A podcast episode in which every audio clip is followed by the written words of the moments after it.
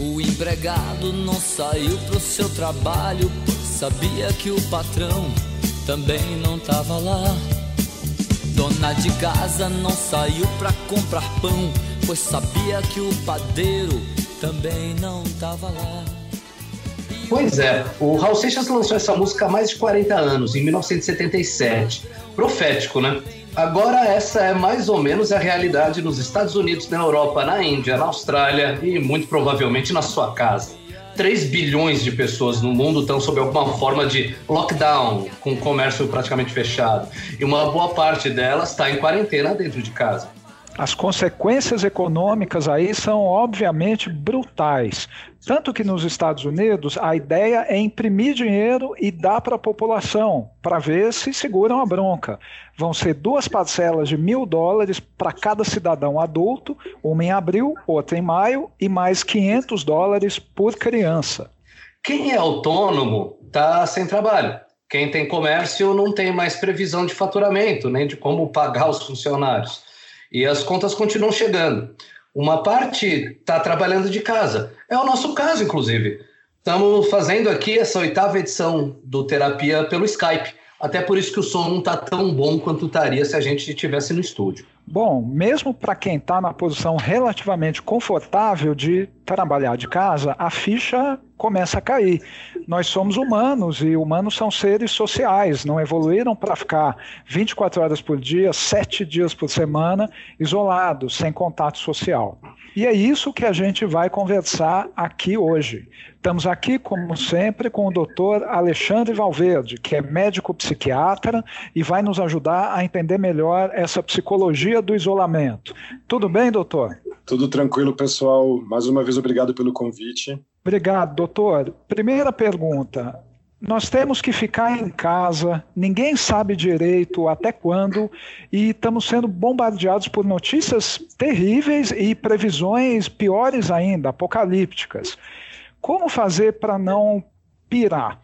Vamos lá, eu acho que essa situação que a gente está vivendo talvez seja absolutamente inédita na nossa história, né, na história da humanidade, o planeta inteira, inteiro é, parado, né, é, confinado. Eu acho que eu nunca ouvi relato de algo parecido. Então a gente não tem um precedente para saber o que funcionou e o que não funcionou previamente. Então eu acho que a resposta mais simples, mas também a mais difícil para isso, para a gente conseguir criar redes de apoio, criar redes de solidariedade, é a gente cultivar o amor. Parece uma coisa um pouco romântica, mas é, essas relações amorosas elas não, não, são só as relações é, de casal, as relações é, sexuais, coisas nesse sentido. Elas são as relações de qualquer aproximação bem querente que a gente tenha com qualquer pessoa. Então, o que eu tenho visto já e tenho também praticado, né, porque eu não sou só médico aqui, eu também sou implicado como ser humano, é me conectar com todas as pessoas com que eu tenho relações íntimas sejam meus pais, sejam meus irmãos, sejam meus sobrinhos, sejam meus amigos, meus parentes, é, claramente assumir é, dificuldades que eu já vivi com eles e, e, assumir também o amor que eu tenho por eles. Isso tem sido salutar. Eu tenho pedido para os meus pacientes fazerem esse mesmo exercício e, e a, as pessoas estão criando redes muito interessantes, é, por exemplo, de fazer almoço juntos à distância, é, cantar músicas juntos, vocês combinam horários para se divertir, para dançar, para fazer alguma coisa que as pessoas estejam fazendo cada um nos seus lados. É, eu acho que circulou um vídeo muito bonito da França e da Itália, alguns vídeos, perdão, de pessoas cantarolando na, nas sacadas das casas para que todo mundo faça um coro junto e passe um momento de descontração. Então, esse amor que eu estou falando, ele não é só amor em relação ao outro, ele também é amor em relação a si mesmo. Então, ele é um amor que significa cuidado com o próprio corpo.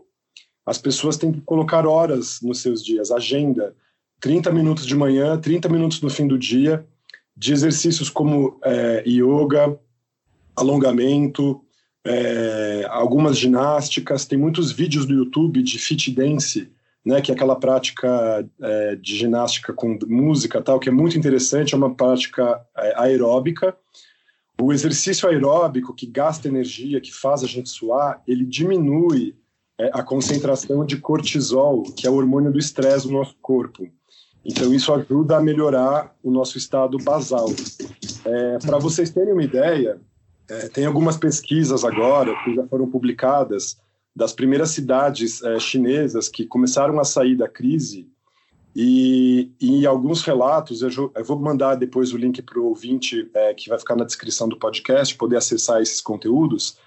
É, há relatos, né, há pesquisas que mostram que a, a diminuição do humor né, acontece em 73% das pessoas que estão confinadas e a irritabilidade em 57% das pessoas. Ou seja, praticamente três a cada quatro pessoas vão apresentar alguma alteração do humor. Isso Legal. é um tsunami psiquiátrico. E a gente vai ter que confrontar esse, esse tsunami dando as mãos uns para os outros para que ninguém se afogue. Queria falar uma outra coisa também de um outro exercício que eu acho que tem funcionado muito para mim, é, quando estou me sentindo mais ansioso, coração batendo rápido tal, é, eu estou aqui vivendo com o meu companheiro em casa, né, em confinamento, e a gente se abraça cinco minutos em silêncio. Isso diminui a frequência cardíaca, isso libera ocitocina e endorfinas, então isso ajuda a gente a se acalmar momentaneamente. Então tem sido bem interessante como técnica. Se você estiver sozinho em casa e você não tem possibilidade de fazer isso, entre em contato com uma pessoa que você ame e, e troca ideias e, e, e, mensagens é, mais profundas mesmo, mais delicadas em relação ao seu afeto por ela. E também, quando eu estou sozinho é, e estou me sentindo com bastante ansiedade, o coração batendo rápido, eu fico naquela posição que os, os, os praticantes do, do islamismo fazem para rezar. Então a gente se ajoelha deita sobre o próprio corpo, estica os braços. É, geralmente eu fico 5 a 10 minutos nessa posição, é impressionante o efeito que ela tem, assim. É uma Porque posição... funciona como um alonga... funciona como um alongamento. Funciona como um alongamento, ela diminui né, a intensidade do, do fluxo sanguíneo pela, pelo modo como a gente fica é, ajoelhado, né? Então isso faz com que a frequência cardíaca também diminui um pouco nesse sentido, né? Você você interrompe aquele fluxo de sangue tão contínuo, isso dá uma aliviada na tensão, dá uma sensação boa de, de aquietamento. Acho que não é à toa que essa cultura milenar, né, desenvolveu essa prática, porque faz sentido biológico, né? E então assim eu tenho notado que é muito interessante. E aí eu pratico algum modo de meditação nessa posição, então da reza aí do, dos muçulmanos, e também algumas posições de yoga também que me ajudam e que qualquer pessoa pode procurar isso na internet, no YouTube. A gente está colocando aqui, né, alguns pontos sobre o que fazer quando a gente está dentro de casa mesmo, né? Queria colocar um ponto em Nova York, que é que é um epicentro da doença a ideia de isolamento lá é um pouco diferente do que você está vendo em outros lugares. Eles não pegam tanto a coisa de ficar dentro da casa, né? Eles estão inclusive pensando, eles estão inclusive projetando de abrir ruas que ficaram sem carros para que as pessoas possam sair na rua e respirar e tal e fazer exercício na rua, fazer exercício no parque, sempre com, sempre obviamente com a coisa de você não se agrupar, né, de você manter a distância das outras pessoas, né, porque você está na rua que você vai e jogar bola, né, e jogar basquete. Do seu ponto de vista, qual é o, o, o, o que, seria o ideal para uma política pública? Alguma coisa ali tal mais pesada, no nível fique dentro de casa, que se você tocar na maçaneta do elevador vai dar problema, ou é uma visão mais parecida com essa de Nova York? Não, vamos manter a distância, mas vamos, uh, vamos andar na rua. Então, eu tenho uma, eu tenho família que vive em Nova York, né, minha tia e meu primo, então a gente tem se falado bastante para entender como está acontecendo, e ela me falou justamente dessa dinâmica. Tenho, essa minha tia tem mais de 70 anos, então ela é grupo de risco, e, e eles deixam, eles pedem para as pessoas deixarem a distância de seis pés, que eu acho que deve ser dois metros, né, essa mania dos americanos é. de ter dois metros, né? E, claro, você não encosta em nada, é, você obviamente toma todas as precauções dos protocolos de saída de casa, né? Então você deixa os sapatos do lado de fora da porta. Isso é uma coisa muito importante que as pessoas têm que pensar nisso, né? Sempre que você sai, deixar os sapatos do lado de fora. E, e se você por acaso encostar em qualquer coisa na rua, você troca toda a roupa, bota para lavar, toma banho e aí você se troca de novo quando entrar dentro de casa. Eu acho essa opção bastante salutar, porque a gente tem que considerar que essa crise e essa pandemia, ela não é só uma pandemia viral, ela é uma pandemia psiquiátrica também. O confinamento gera sofrimento. Então, essa mensagem precisa ficar muito clara. Estamos falando do aspecto infeccioso dessa pandemia. Essa pandemia é, sobretudo, é, é, psiquiátrica. Por que eu digo isso? 2% das pessoas parece que são as pessoas que vão falecer por conta dessa pandemia. Mas os 98% das pessoas que ficarem vão sofrer algum estresse é, mais ou menos moderado, mais ou menos grave. Então a gente tem que ter essa noção de que essa pandemia ela é psiquiátrica, ela ainda não está sendo porque esse fenômeno vai se produzir depois de 15 dias. Então a gente já está aí provavelmente há uns oito dias em confinamento. A gente tem mais uma semana para notar uma, uma elevação bastante acentuada da ansiedade. Nós que estamos na linha de frente, psiquiatras, a gente já está sentindo isso. Eu estou conectado com pelo menos 400 psiquiatras perdão, na minha rede de WhatsApp. Né? Eu tenho dois grupos, um com 150 e um com 250 psiquiatras, de São Paulo e do Brasil todo.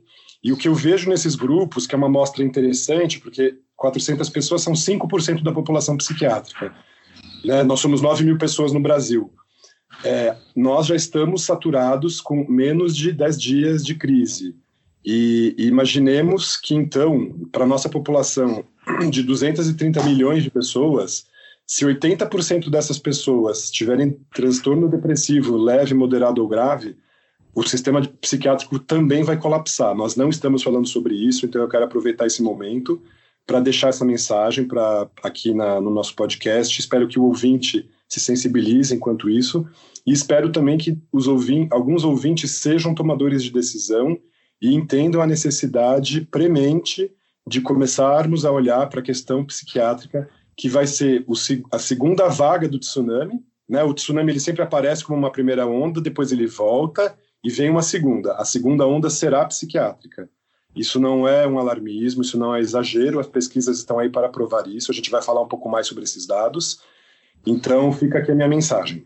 Doutor, vários estudos feitos nos últimos anos comprovaram que a comunicação à distância pela internet não tem o mesmo efeito da comunicação presencial, olho no olho. Quando a gente se conecta com outra pessoa via ferramentas digitais, como redes sociais, aplicativos, isso a longo prazo eleva os níveis de ansiedade e de solidão. Uhum. Por quê? Não deveria ser a mesma coisa, uma vez que muda a forma, mas é o mesmo conteúdo?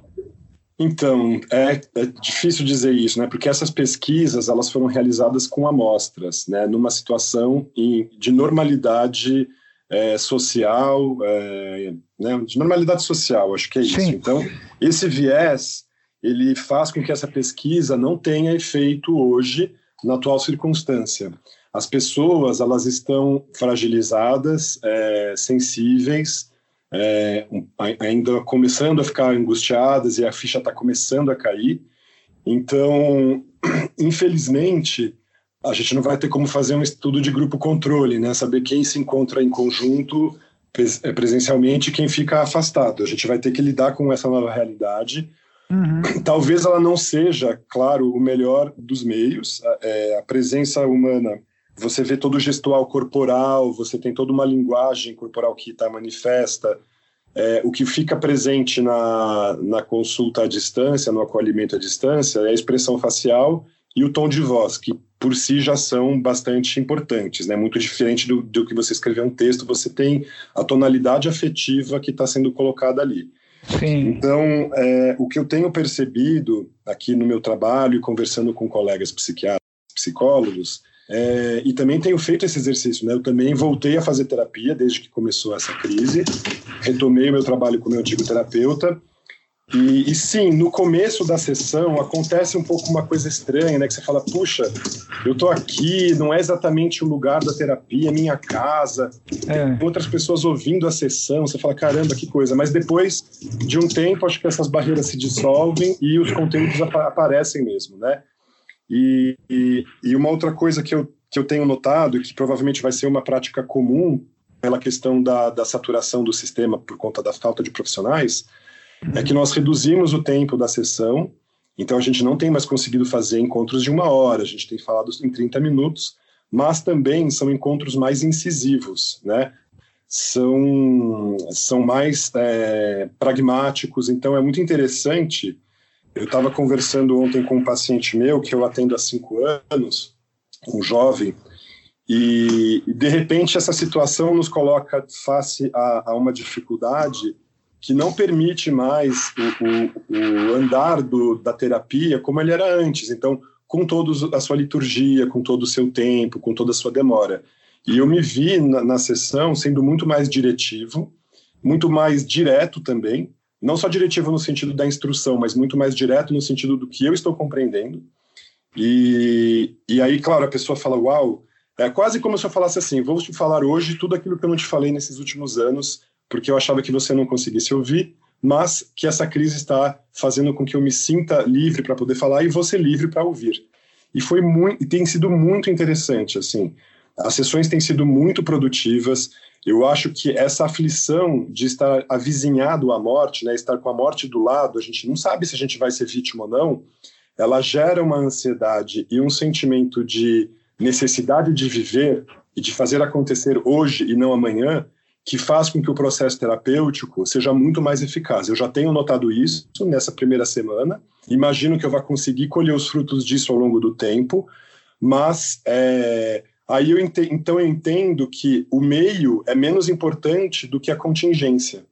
Então, essa contingência da, da morte aproximada, da aflição de não estar perto dos próximos, do medo pelos nossos queridos, é, medo econômico, né, insegurança alimentar que possa surgir, tudo isso leva a uma movimentação afetiva que ela é muito angustiante, mas muito salutar. Então a gente pode usar essa energia afetiva para se mover, é, para é, melhorar, né, para se trabalhar, se entender e ter uma vida melhor. Então a gente volta para aquela primeira pergunta de vocês: como agir em tempos de crise?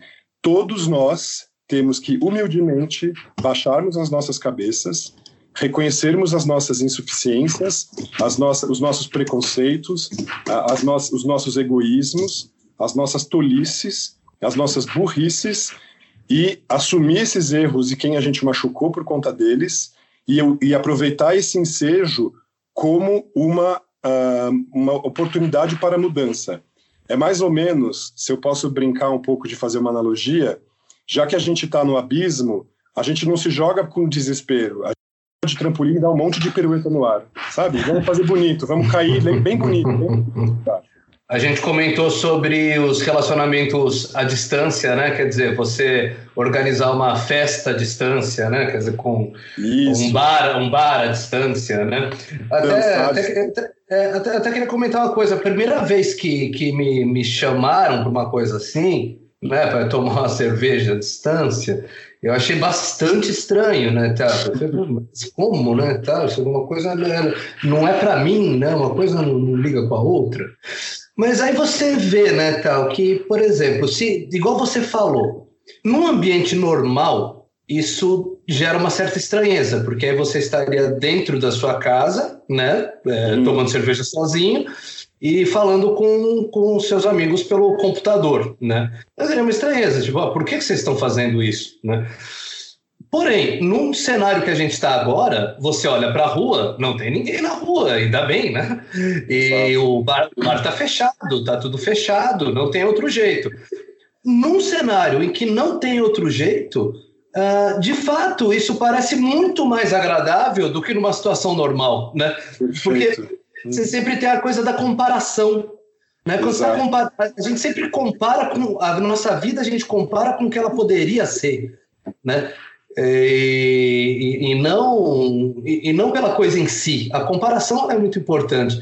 Então, quer dizer, pô, mesmo que pareça bobo para alguém que está ouvindo ali, tal, tipo, ah, uma festa à distância, cara, numa situação ali tal, em que está todo mundo apartado mesmo, isso, isso se torna mais locupletante, né? Do que seria se, do que seria de outra forma, né?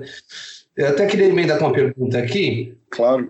Um, Ale, tem, tem algum experimento de isolamento social que você gostaria de citar? A gente chegou a conversar antes, né? Tá, sobre um que envolvia sim, um bar. Sim, sim. Eu troquei uma mensagem com o Alexandre Vessinhassi faz uns três dias, justamente para pensar em alguns conteúdos que a gente poderia discutir aqui no, no nosso podcast. E, e, era a mensagem de um colega médico que tem experiência com atendimento em barcos, em navios, né, que trabalhou para a Marinha. Isso é muito comum na região é, amazônica, né, com as populações ribeirinhas e também nas regiões de litoral. E, e esses marinheiros, sendo médicos ou não, né, eles passam por uma prova de confinamento que se dá em alto mar. Então, as pessoas não têm para onde sair, né? Você não pode ficar irritado e se jogar ali fora, eu quero sair do barco, porque você vai cair no oceano. Então, é, o que eles descrevem, isso é bem conhecido, é um fenômeno que se aproxima muito do que a gente tem vivido nas nossas casas, né? Considerando que a nossa casa é o barco e o oceano é a rua aí que está esvaziada, né? E, qual, e que é um risco para nós, né? Então, acontece um fenômeno que se produz ao longo de 15 dias então, na primeira semana, eles acham que é divertido, interessante, estamos no mar, estamos no barco, a gente vai virar marinheiro, que legal. E depois, a partir do final da segunda semana, é, eles chamam esse período de endurance, né? Que é de resistência, em inglês, né? E, e aí o que acontece? Geralmente são populações, bom, são, a maior parte são populações masculinas, né? Mas que começam a apresentar um comportamento agressivo muito intenso, então, essa fase, eles começam a, a literalmente se bater, a, a, criar conflito com, muita, é, com muito pouco estímulo aversivo, e, e, que eles são obrigados a passar por essa fase justamente para aprender a reconhecer essa alteração do humor, e que os que conseguem passar e, e se manter sóbrios, eles, se, eles permanecem no trabalho, né? Então, essa tá fase... Tá Desculpa, doutor. Essa fase do endurance barra resistência, que começa na segunda semana, ela termina quando? Então, o que acontece é que, assim, geralmente os veteranos, né, os, os, marinheiros mais velhos, eles acabam acolhendo, então eles deixam a pessoa viver essa fase por um curto período e falam, olha, aconteceu isso, isso aqui é previsto, eu vivi isso já. Então eles dão essa acolhida e essa acolhida dos veteranos para com os novos marinheiros ajuda é, o trabalho de reorganização e de compreensão do que estava acontecendo. É, isso daí acaba, obviamente, abreviando o tempo de tomada de consciência e, e de melhora do quadro. Por isso que eu digo, nós temos que nos comunicar com as pessoas, porque só a comunicação contínua, sincera e afetuosa vai fazer com que os nossos veteranos, que somos nós mais velhos, consigamos acolher as pessoas mais novas. Então, isso não existe dado nesse sentido, né? Uhum. É, e, e, até porque na, na, Marinha eles conseguem resolver isso pra, aproximadamente depois de duas semanas. O processo todo dura mais ou menos um mês. Eles ficam 30 dias né, nesse, nesse confinamento. Então a gente imagina duas semanas de sofrimento, duas semanas para conseguir lidar com a coisa. Mas lidando com quem? Com veteranos que já conhecem, já passaram por essa, esse momento. Como não há veterano dessa pandemia aqui no, no mundo, mas há veteranos no sentido de pessoas que já sofreram determinadas condições psiquiátricas, essas pessoas elas podem dar o um exemplo, sim, de como elas é, contornaram os seus sofrimentos. E isso é um momento muito bonito, porque a gente sempre fala aqui no nosso podcast sobre psicofobia, e hoje é o momento da gente romper as barreiras da psicofobia e assumir uns para os outros. Eu já passei por uma depressão, eu já passei por uma ansiedade, vai acontecer isso, isso, aquilo, e você vai melhorar.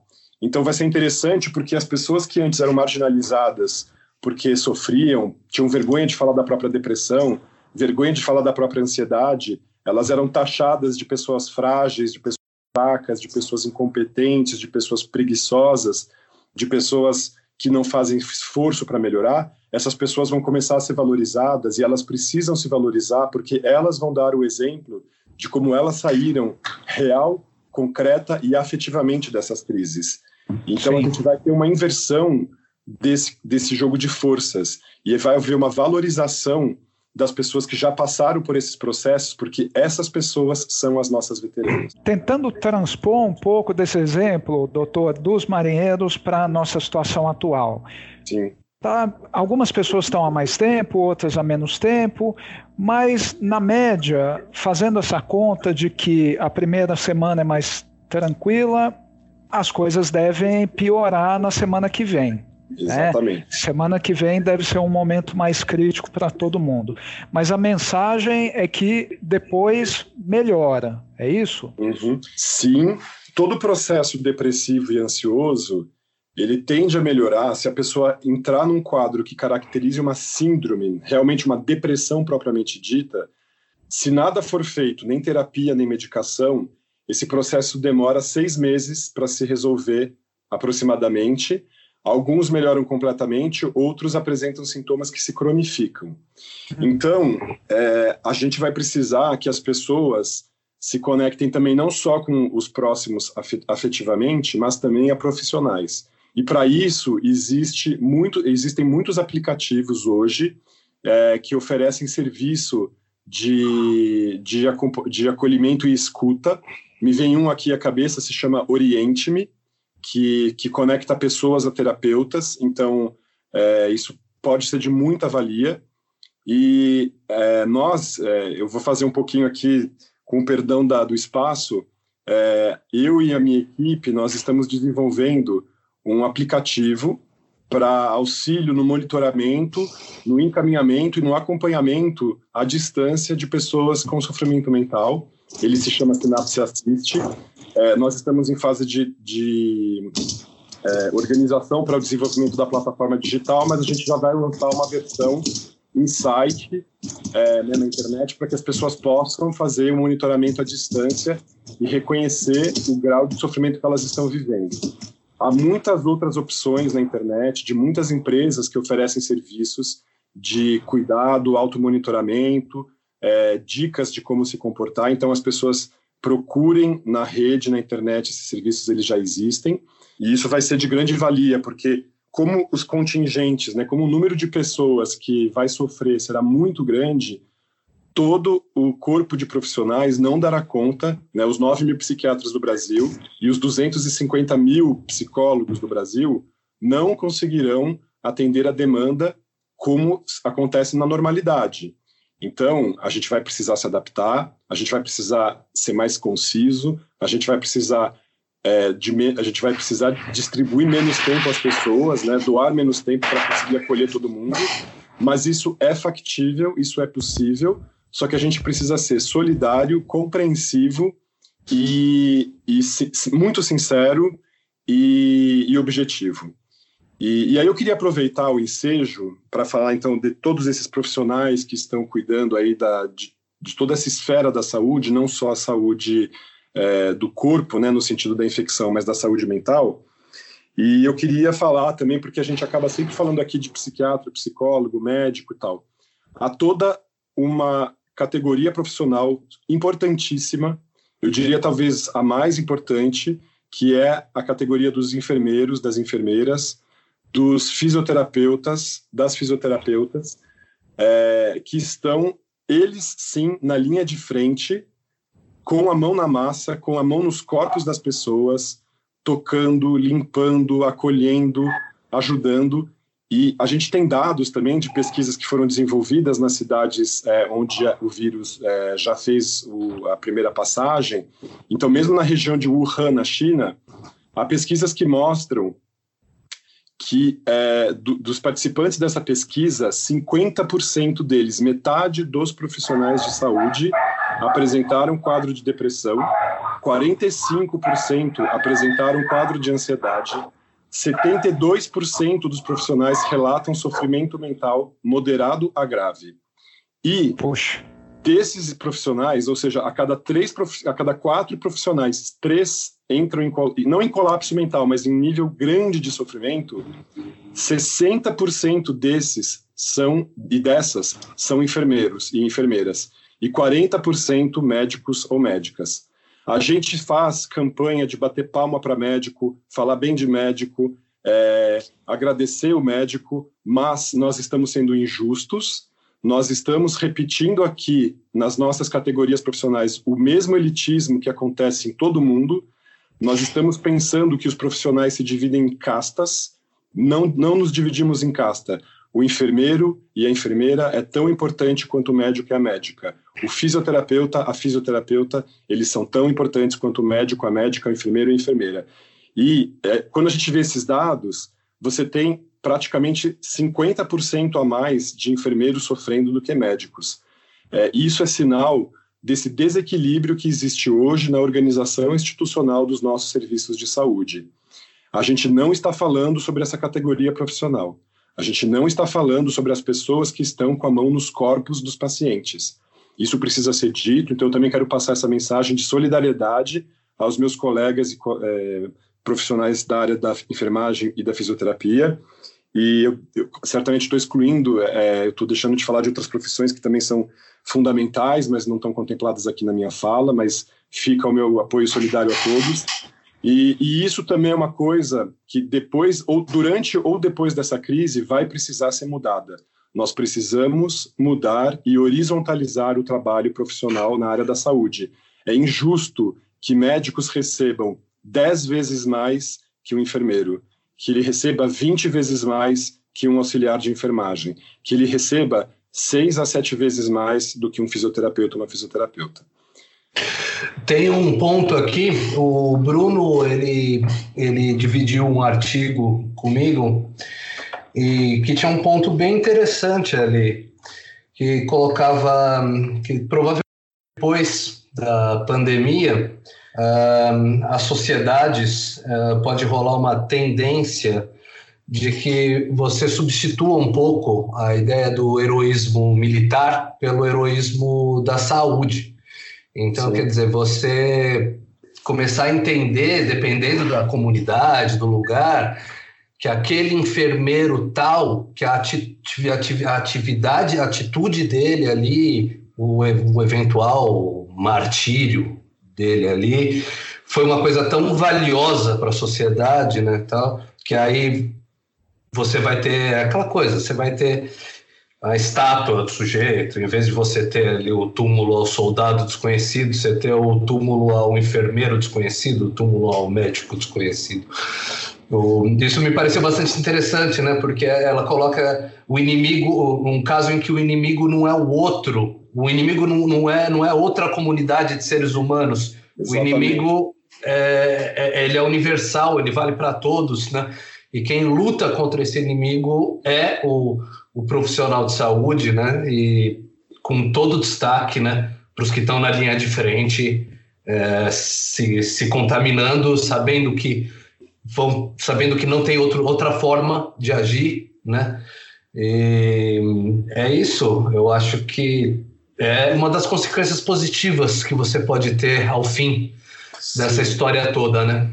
Eu acho que essas estátuas, elas vão ficar erguidas não no mundo real aqui na rua, elas vão ficar erguidas na rede, na internet. Então as pessoas que estão se mobilizando hoje para serem solidárias, elas vão ser reconhecidas não talvez pelo mundo todo, porque não precisa, a gente só precisa ser reconhecido pelas pessoas que nos amam e que nos envolvem, né, que estão ao nosso lado, porque todo mundo vai se mover, não vai existir um herói e uma heroína, vão existir muitos e muitas heroínas. Aí eu queria brincar um pouco com uma, uma frase que a gente fala sempre, que é um provérbio brasileiro, de médico e louco todo mundo tem um pouco.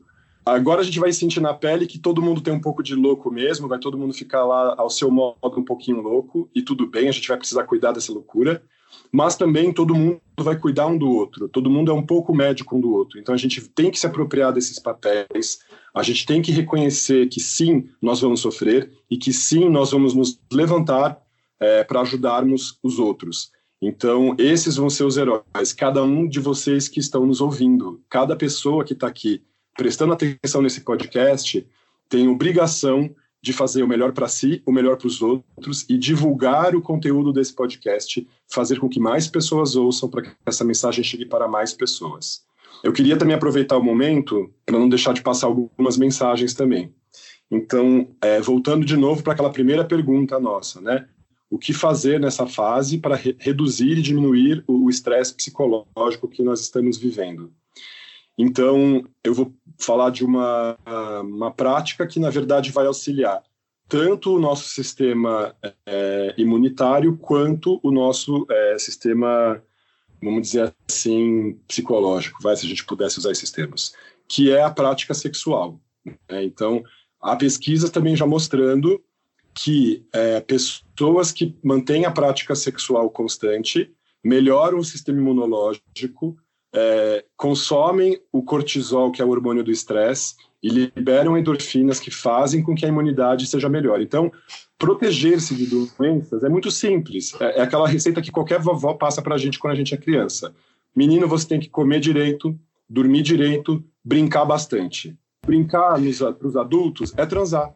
E essa transa, ela pode ser ou solitária ou acompanhada.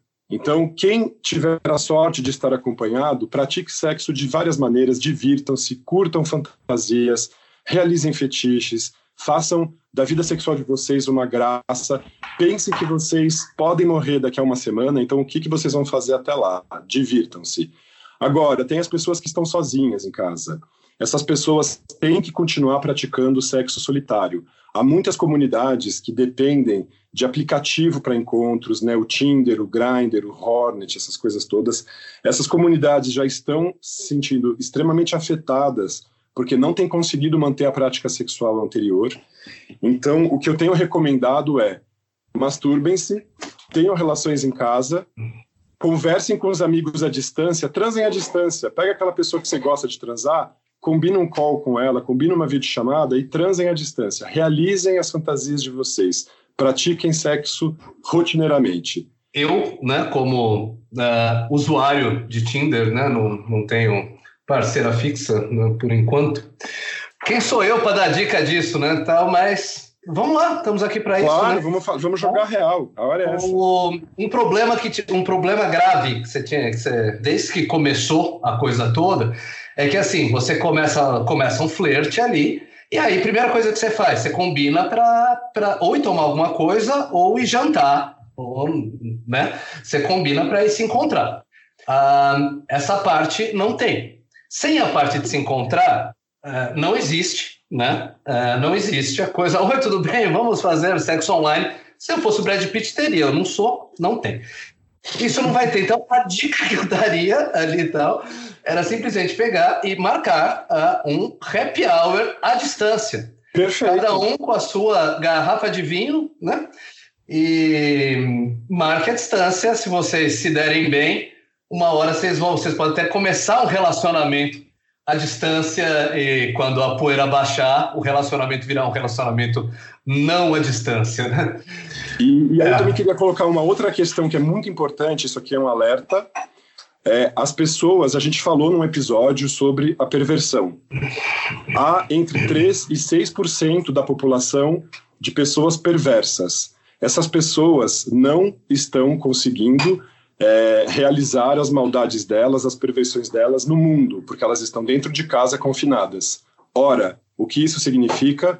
As pessoas que estão confinadas com gente perversa vão sofrer abusos e violências as mulheres, os idosos e as crianças. Isso é um alerta muito importante. A, a, a tensão sexual é uma tensão extremamente forte. Pessoas que têm práticas sexuais violentas, que praticam violência sobre o corpo do outro, que se encontrarão confinadas, continuarão praticando a violência. Então a gente já pode prever sem nenhum nenhuma dúvida, porque o mundo não muda, as pessoas não vão mudar é, de uma semana para outra os seus comportamentos. Então, a gente vai ter entre 3% e 6% de lares nesse Brasil que serão afetados pela conduta sexual perversa de psicopatas e sociopatas. E as crianças vão sofrer mais, as mulheres vão sofrer mais e os idosos vão sofrer mais. Eu também gostaria de comentar sobre a questão, né, pensando aí no tratamento, em todo o percurso né, de, do, de uma pessoa que está em sofrimento é, mental, psíquico, emocional, é, a primeira parte de tudo isso é você reconhecer que você tem algum problema, né? Então, não ficar sendo negligente com você mesmo, não ser, não negar que você pode estar sofrendo, né? procurar se informar, né, para não, é, para não ficar pelo desconhecimento, ignorante da sua própria condição. E, claro, comunicar sempre para as pessoas que estão perto e para um possível profissional se há, é, há uma alteração que perdure. Mas o tratamento, ele não é, é só a terapia e não é só a medicação. Ele é uma série de questões, né? ele é uma série de, de forças que se reúnem para fazer com que uma pessoa melhore desse estado é, em que ela se encontra. E nós já estamos é, percebendo e notando e constatando uma, um problema no, no, abastecimento de medicações. É, né? Então, se, se, se, há um problema do acesso das pessoas aos profissionais, porque são poucos profissionais para uma população muito grande, também há pouca medicação para a população. Do mesmo jeito que a cloroquina que a gente nem sabe ainda se é boa ou não, não há suficiente para todo mundo, os remédios para déficit de atenção, para depressão, para ansiedade, também podem ficar em falta. Então eu queria comentar duas coisas em relação a isso. É, uma, o controle, né, a distribuição das medicações, elas não deveriam ser dependentes da, do humor das empresas, que decidem a partir do lucro como elas vão fazer a distribuição e a produção das medicações. Se é, nós tivéssemos um sistema de reconhecimento dos problemas psiquiátricos, que é justamente o que a gente quer fazer com a nossa plataforma, e o Estado pudesse saber da, da necessidade das pessoas, não saber quem é quem, absolutamente, tudo é anonimizado, mas saber pelo menos há 50% das pessoas no Brasil que precisam tomar tal remédio, há 60% de pessoas que precisam passar em terapia, a gente poderia organizar isso socialmente. Então, é, tem uma, uma mensagem que eu quero passar, né? A gente está falando que esse, essa crise também é uma crise do capitalismo. É, o capitalismo tal qual ele está organizado, ele, vai, ele já está desaparecendo. A gente já começou a constituir uma sociedade de um certo modo socialista. Essa, essa comunicação horizontal que nós estamos fazendo, ela já é o início do socialismo. E se essa crise perdurar muito tempo, ao final dessa, dessa crise, depois que as moedas estiverem derretidas por causa da recessão e da hiperinflação, quando os países não, não pagarem mais as dívidas é, externas que eles têm, porque nenhum país mais vai pagar dívida nenhuma. O calote das dívidas externas de todos os países do mundo, ele é uma aberração, e os países gastam dinheiro com isso, ao invés de gastar com questões fundamentais como compra de medicação e aquisição de equipamento médico. Se hoje no Brasil faltam hospitais e faltam medicamentos e falta acesso a profissionais e falta formação de profissionais, não é porque a gente não sabe fazer, porque a gente não previu, porque a gente não supõe que haja esses problemas. É porque nós gastamos mais da metade do dinheiro do país com o pagamento de dívida externa. As pessoas acham que o problema do país é a corrupção, mas isso é uma falácia. Tá, só a gente, só a gente colocar um pouco, gasta-se metade do dinheiro do país com pagamento de dívida interna, né? A dívida ah, externa ela foi uh, eliminada, né? Tá na década de 00. Uh, claro, né? Não, isso e mesmo mesmo a dívida interna, o dinheiro que paga a dívida interna vem da rolagem da própria dívida interna. Né? Uh, há vários anos a gente não tem superávit primário no Brasil, portanto, não o dinheiro arrecadado por impostos não é mais utilizado para manutenção da dívida interna. Ele era uma pequena parte na época do superávit primário. E até acho que é, a sua opinião, né? A sua opinião ali sobre sobre o sistema financeiro, sobre tudo isso. Claro. Uh, não é a minha opinião pessoal, por exemplo. Né, claro. Né? Não, não, claro, é, é, é a minha colocação. Eu acho que a gente está. Exato. Não, não, perfeito. É, até é, eu não acho que, que, que a gente estaria fadado a, a, a, uma desgraça econômica, porque a gente conseguiu, por exemplo, a, a gente conseguiu vencer uh, não só a grande depressão, mas na época da gripe espanhola também, tá? ela afetou os grandes centros de produção. Então, e, e o, que, o que a gente viu depois da, da gripe espanhola, que durou né, dois anos, entre 1918 e 1919, foi o, o, mundo cresceu maravilhosamente. Ah, foi a década de 20, Sim. uma das décadas mais iluminadas da história da humanidade. Ah, e, e, e, tudo sob bastante mercado, era uma lógica capitalista. É, esse, esse boom da década de 20 ele gerou depois a crise de 29 né, tal, e que aí, putz, tivemos grande depressão, a grande depressão gerou a Segunda Guerra, e aí, quer dizer, esse, esse bode todo de grande depressão mais Segunda Guerra é, parecia que o mundo não que ele ia acabar, parecia que ele já tinha acabado, né? Se você morasse na, na, Alemanha ou na Dinamarca, em, em, lugares que hoje são paradisíacos socialmente, né? Você tinha a noção de que o mundo tinha acabado, seu, seus parentes todos tinham morrido, né? Então, claro. Ou se você fosse, se você tivesse ascendência judaica, então, meu Deus do céu, só tinha sobrado você, né? Então, se você tivesse sobrevivido. E aí, esse período terrível, né? Ele levou a um período iluminado também, que foram as décadas de 50, depois da década de 60, o, o aumento dos direitos sociais, claro. tudo isso, e fomos chegando ao mundo que a gente está. Eu só, só queria colocar essa, só queria colocar esse ponto, né? Mas, obviamente, né, então, uh, respeito completamente o seu. Uhum. Uh, a, gente tem, a gente tem muita coisa exagerada acontecendo, sim.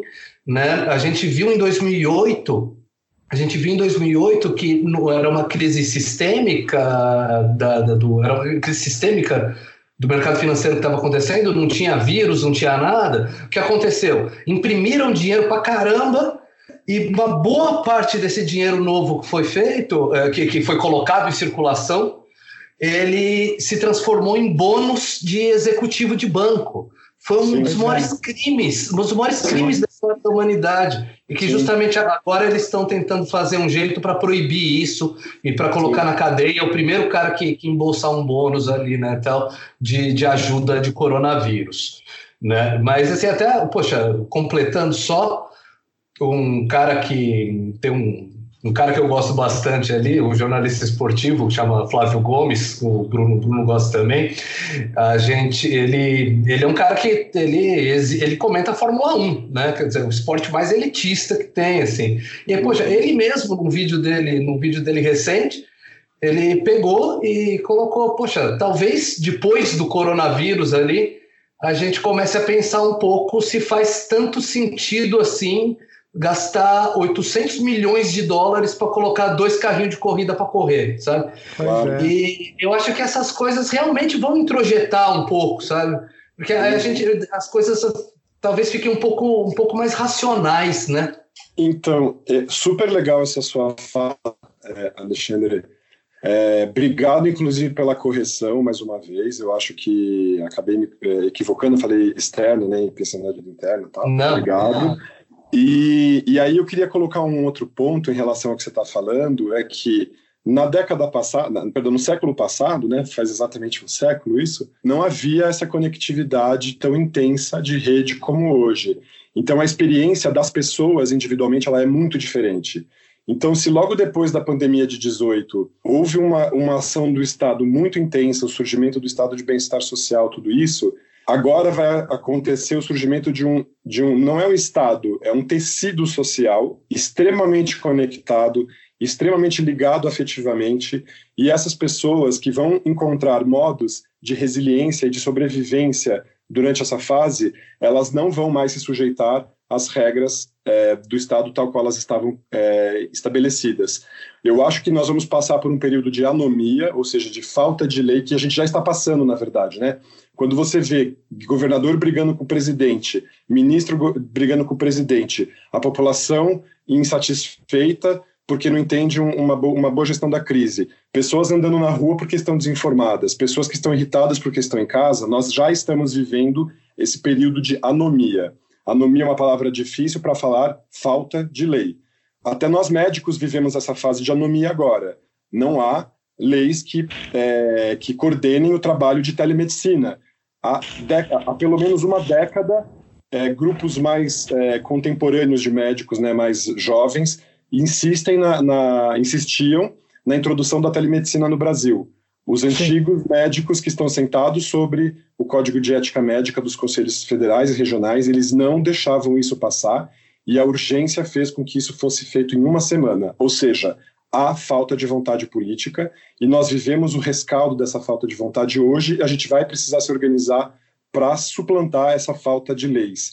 Então, isso já é organização de um Estado comunitário, de um tecido comunitário. Isso já é a instauração, de um certo modo, de um comunismo. Então, as pessoas têm medo do comunismo, mas ele já está acontecendo. O que cada pessoa está fazendo, se conectando umas às outras, é o comunismo utópico, é o comunismo sonhado. Não é aquele, comun, aquele comunismo, entre aspas, que aconteceu na, na Rússia no século passado, que não foi um comunismo, aquilo ali foi uma ditadura. Então, o que nós vamos fazer hoje, o que nós vamos tecer hoje, o tecido social que nós estamos criando é o comunismo como ele foi sonhado pelos primeiros sonhadores do comunismo. E, Entendi, mais na, mais na linha, mais, mais na linha ali da comunidade, né? Tendo da, da, comunidade é ali um colocando. Comunidadismo, comunidadismo, vamos chamar assim. E aí eu queria trazer, agora mudando de assunto, assim, só porque o nosso tempo já está se estendendo, para não deixar de falar sobre isso, a gente falou sobre a crise do abastecimento de medicações, mas eu queria lidar com outro, uma outra crise que pode vir a acontecer, como a crise do álcool gel, a crise das luvas, das máscaras e tal. Ah. Inclusive, é bom falar sobre isso porque está faltando equipamento de proteção individual para médicos, enfermeiros e fisioterapeutas em todos os estados do Brasil, em todos os hospitais do Brasil. É, essa crise de abastecimento, vamos agora romper uma outra barreira de hipocrisia, ela também vai ser uma crise de desabastecimento das drogas recreativas. Muita gente nesse país usa maconha, ácido, cocaína, uh, uh, cogumelo, uh, MDMA, êxtase para se divertir.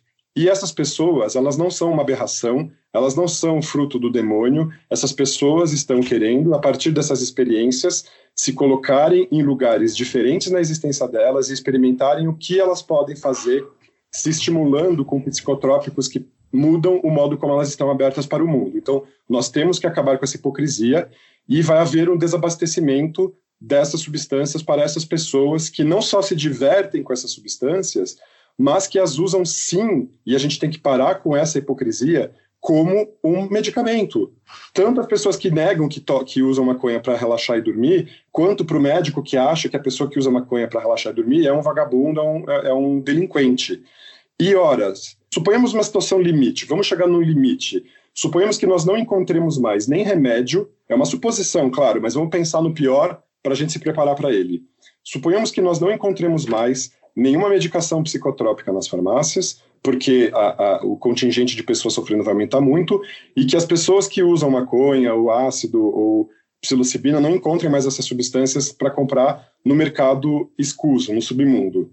Vai haver também um colapso dessa estrutura que a gente não quer reconhecer pela nossa hipocrisia, que também dá sustento à saúde mental de muita gente. E nós, paramos, nós precisamos parar de falar que essas drogas só causam doença mental. Elas causam doença em pessoas suscetíveis, mas em pessoas não suscetíveis, elas geram experiências prazerosas e de grandes mudanças. E aí uma última questão: se o cultivo de plantas psicotrópicas fosse regulamentado, as pessoas hoje estariam provavelmente usando essas substâncias em casa, que elas plantam, que fosse a maconha, que fosse a psilocibina, que é uma das substâncias alucinógenas mais seguras para ser usadas, e a gente poderia também usar isso como uma estratégia de cuidado, porque a gente poderia orientar as pessoas como fazer isso de maneira saudável.